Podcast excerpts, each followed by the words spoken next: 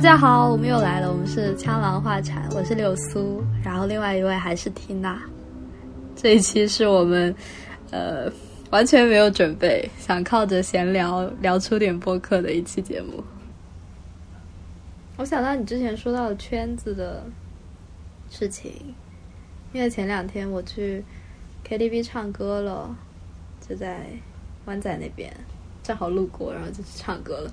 然后我发现，其实圈子不一样，他去 KTV 唱的歌很不一样。歌不是有很多类型吗？会问你喜欢什么歌？我觉得，呃，以前我觉得问你喜欢什么歌，像我这种人，我就会说我喜欢很杂的歌，但是人家就是觉得我没有回答这个问题，因为我听的歌特别杂。然后他可能希望我听，我比较喜欢听摇滚或者是民谣，还是流行歌啊，或者是英文啊。或者是 rap 什么的，他如果知道这些的话，应该可以跟我聊更多的东西吧。我当时觉得，我以前觉得这是一个客套问题，后来我才发现他是真的，就是界定了你属于哪一个圈子，就是你听的音乐这一方面。美国的同学、留学生，他们的 party group，你会觉得听的很明显，就会听 rap，就是一种内部流行，好像。更能引起共鸣，我也不知道为什么，因为我不太能欣赏 rap，就算它里面有什么什么精神，什么什么吻合你的生活说的一些，呃，对我来说杂七杂八的话，说唱，我会觉得没有那么能引起我的共鸣。但是他们就处于那个环境，就所有人都会在车上啊，或者是 KTV 里面就会去唱那些歌，然后另外一些。学校里面玩乐队的一些朋友，他们唱的歌就很不一样。你可以很明显的把他们就是从就是流行乐和说唱乐里面抽出来的那一类风格。对他不会是口水歌，不会是大众歌，但是他还能知道这首歌比较难唱啊，或者是就哪些歌哪些人唱，一些演演唱界的一些八卦。或者是技术方面的一些事情，我觉得还蛮有趣的，都都会知道哪些乐手有哪些很好听的小众的歌，但是他们也不是追着因为他小众然后去唱，而是有一个逻辑在里面，我觉得还蛮神奇的，挺挺喜欢跟他们一起唱歌的，就你能听到很多很好听的歌，当然他们唱歌也确实很好听。我反正对音乐的态度。因为我自己个人不是音乐发烧友，但是你知道，自从会开车了以后，我听歌就听的比以前多很多。然后我发现我自己以前用的歌单完全不够用，因为我很少扩我的歌单加歌进去。然后我现在会做的事情就是风格上呢，我我是蛮喜欢小众音乐的，但是我就像你说的，他们那个风格虽然多变，但是有段时间听那个。就是特别火的那几个小众音乐的旋律，反正听多了以后也感觉有点腻吧。然后我就比较依赖一些小众音乐爱好者，就是从音乐发烧友那里看人家的推荐来扩充我的歌单。然后一直到现在，因为可能这些风格的歌听的比较多了，想要换换口味，所以就会去看身边朋友，可能更会去听一些大众一点的。我其实不太喜欢说把听歌的选择上升到一个这个人的品味这种程度，因为很多时候，比如说我是一个不看电视的人，就是现在大家都也不看电视、看直播啊，或者在电脑上面看综艺，但因为我综艺看的也不多，所以我其实是根本就不知道那些特别热的歌，就。你如果去逛街，可能可以听到商店里在放，但是我是属于那种不会对背景音乐，呃，放那么多注意力在这个东西上面，所以就不是很了解了。然后通过身边的朋友，然后我就开始对这些更大众一点的，呃，商业歌就有了了解，然后他们就被加进了我的歌单里。就所以说。这些都不是我个人什么口味啊、品味的选择，但是前面也提到了，我不太喜欢把听歌的选择上升到这个程度了。我自己的感觉其实就是生活当中，你对一样东西的曝光度吧。呃，本身不看电视的话，那你对这方面风格，呃，对这个圈子的人会听的东西，本来曝光度就很低，那你自然就不会有机会去选择，因为你都不知道这些东西的存在。虽然听着很匪夷所思啊，怎么会有人不知道这个大街小巷都在放的歌呢？但其实我不知道别人是什么样的，但我想像我这样子的人，就生活中或许也没有那么在意周遭的这些细节。音乐它只是生活那么小的一部分，对很多人来讲它是很大的，但对很多人来说它也是非常小的。无关紧要的东西。嗯嗯，对，我知道，就是你接触音乐的方式比较随机，就遇到了觉得好听了，就把它收进囊中。但是我觉得会把它上升到音乐是跟品味相关的人的那些人是很经常听，然后听的还很多，然后他就会有一个给他一个排列，说哪些歌实在粗制滥造，哪些歌就很有他的。就是创造力、艺术水平之类的这种感觉。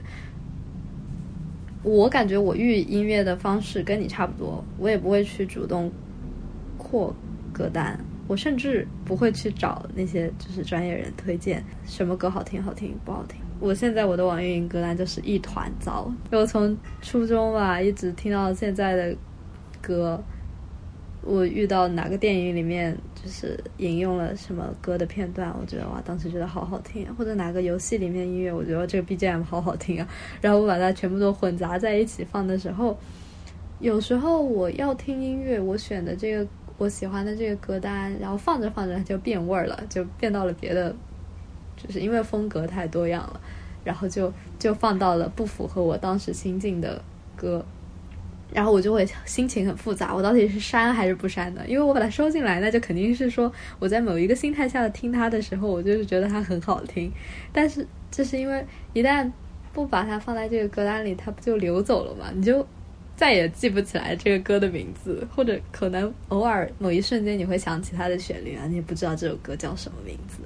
呃，我就觉得很可惜。然后我可能过段时间。就是期末结束，我打算把我的歌单按照它，嗯，曲风分类一下吧，这样我就可以想听哪个类型的歌，符合我什么心情的时候，就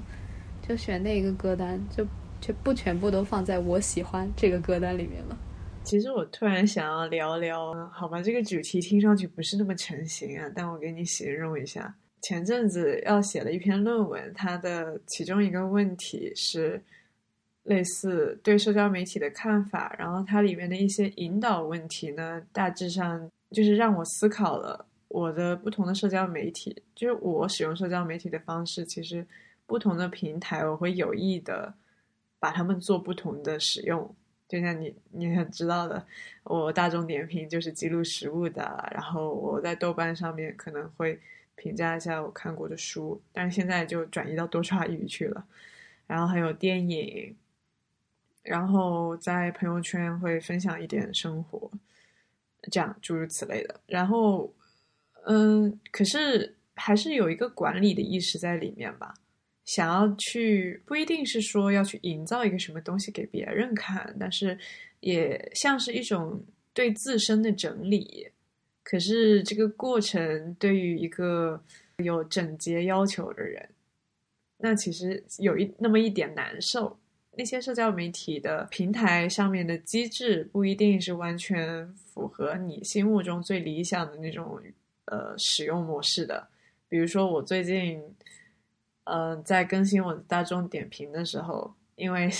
很在意它的那个一个等级要求，然后它等级要求是要求我写四条长评在这个月，然后我并没有出去探店的打算，所以我就不得不拿我以前写过比较长的。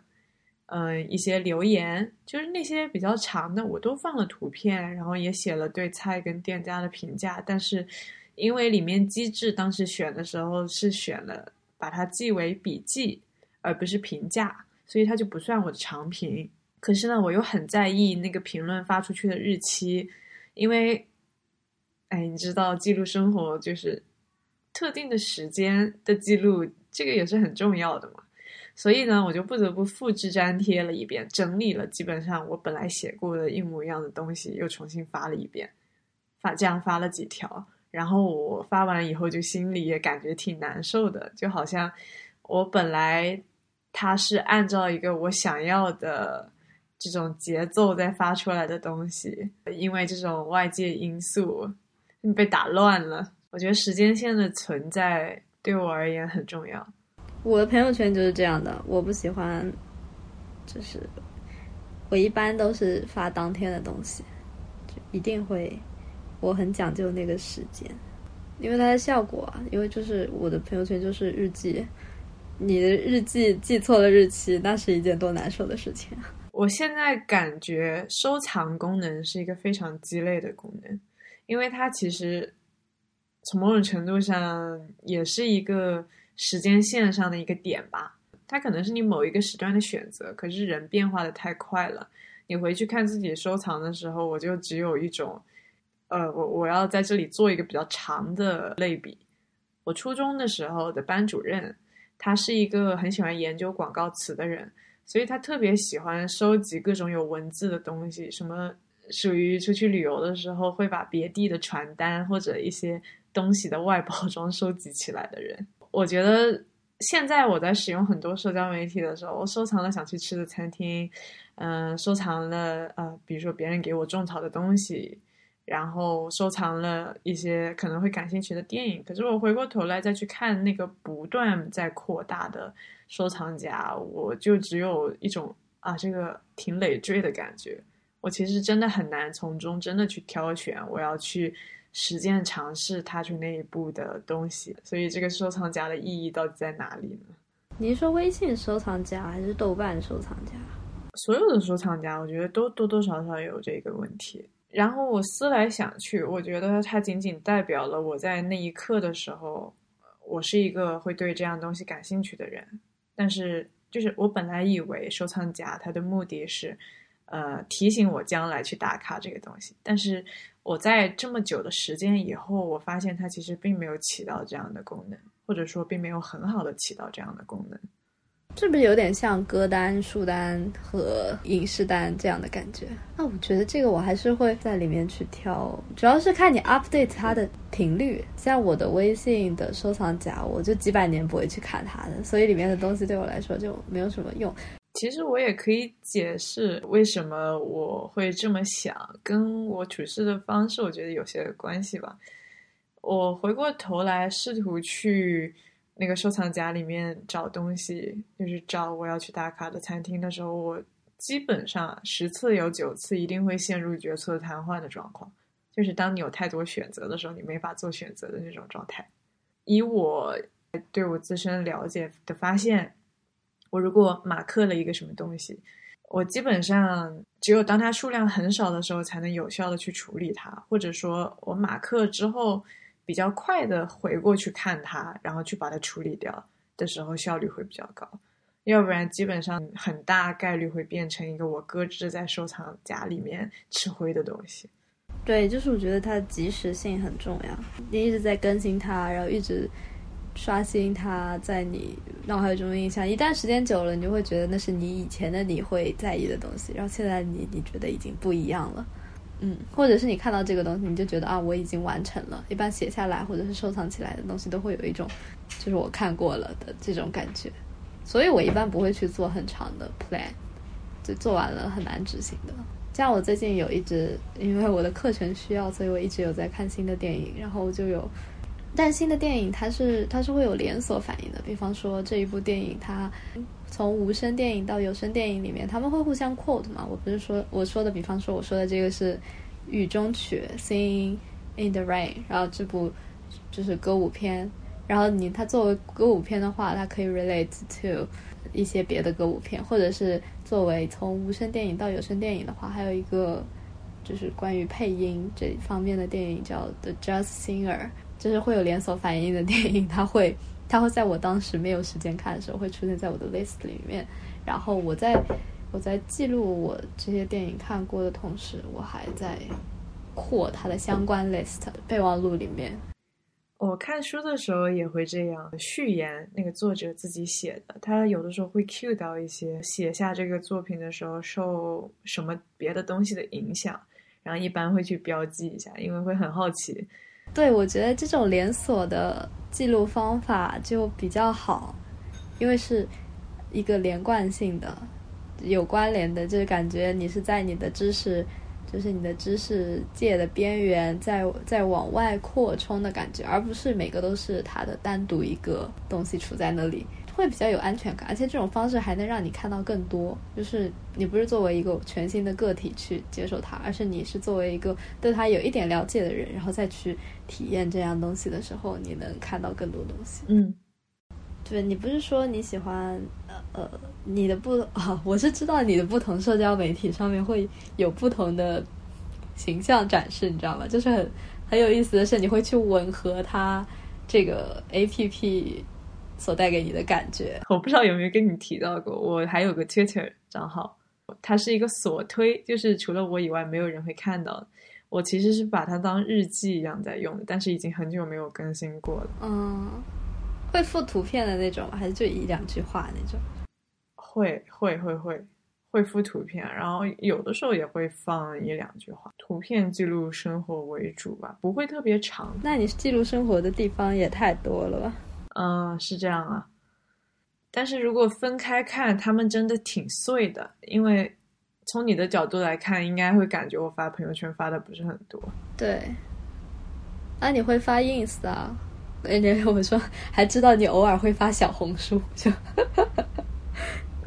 对，嗯，都不多呀，其实，但是把它们集合在一起，又好像会变得丰富一些。对，我觉得挺好的，有种有种你在拿社交软件在对，在做一个分类的感觉。哦，是这样。我此前没有特别认真的思考过我使用社交媒体的方式。在上面如何表达和我应该多高频率的在社交媒体上输出，直到可能去年前年的样子，意识到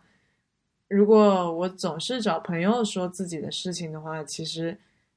会打扰到别人。就这个不是那种嗯朋友会直接跟你说的事情，就是你开始自己有意识了。也算是一种边界感的表现吧，我不知道，就是呵 呵我自己会觉得这个是有一点大人感的进步。反正我认为这是一个比较好的变化，在这两年做了这些尝试以后，就是这样的结果。对，我觉得挺好的，有点像自自己消化掉自己的生活那种感觉。不像什么连珠炮弹发给朋友或者家人，我觉得我也可以像你这样，我觉得可以取你的大众点评方向和豆瓣书影单方向，因为我的微信本身是日记，经常会写我对某些电影的看法和我当时发发生生活的一些事情嘛，就是日记般的记录。然后我觉得，虽然我在朋友圈里面也发我对一些餐厅的点评，但是当我要真的发挥它的实际作用，比方说带一个朋友在香港，比方说铜锣湾吃饭，我在那个时候我居然还要纠结，我或者要去探新的店，我觉得哪家餐厅好吃，我觉得这种检索方式一点都不方便，所以我觉得我可能还是会把大众点评单独拎出来做食品方向的，虽然可能朋友圈会发，但是仅做安利给好友这件这一件事情，谁当时看到了谁获利了，对吧？benefit 到了。那就是他自己的事情，然后我可能还是会把它单独拎出来放在大众点评里面。书影单真的很难记，因为书影单你在用豆瓣之前你就看过很多书，看过很多电影，但是，嗯，我还在纠结要不要把它给捡起来，然后就是试图记录一下自己的阅片量或者评论。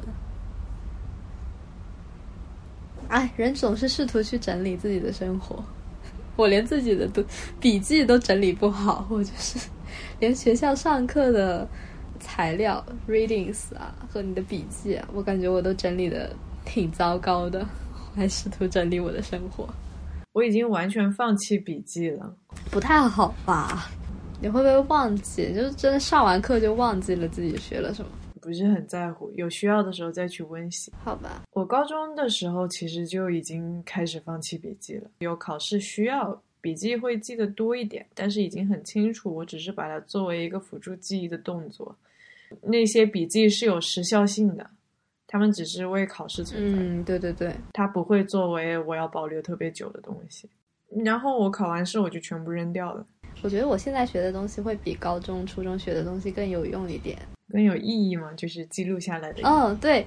更有意义，更能反馈我的思考。时效性更长。对，所以我觉得我很想把它全部都以一种比较整齐的方式记录下来，不然它混沌的处在我脑子里的话，我想跟别人讲一些什么事情的时候还有点困难，还得花点力气。